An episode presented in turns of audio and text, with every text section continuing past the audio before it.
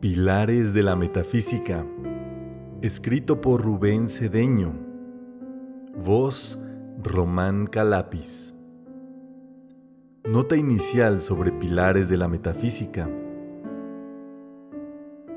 Pilares de la Metafísica de Rubén Cedeño es un texto básico en el desenvolvimiento interior, el primero de lectura y práctica en la metafísica, que explica los más importantes objetivos a ser desenvueltos por todo ser humano, los que constituyen puntos angulares y de referencia para toda la vida.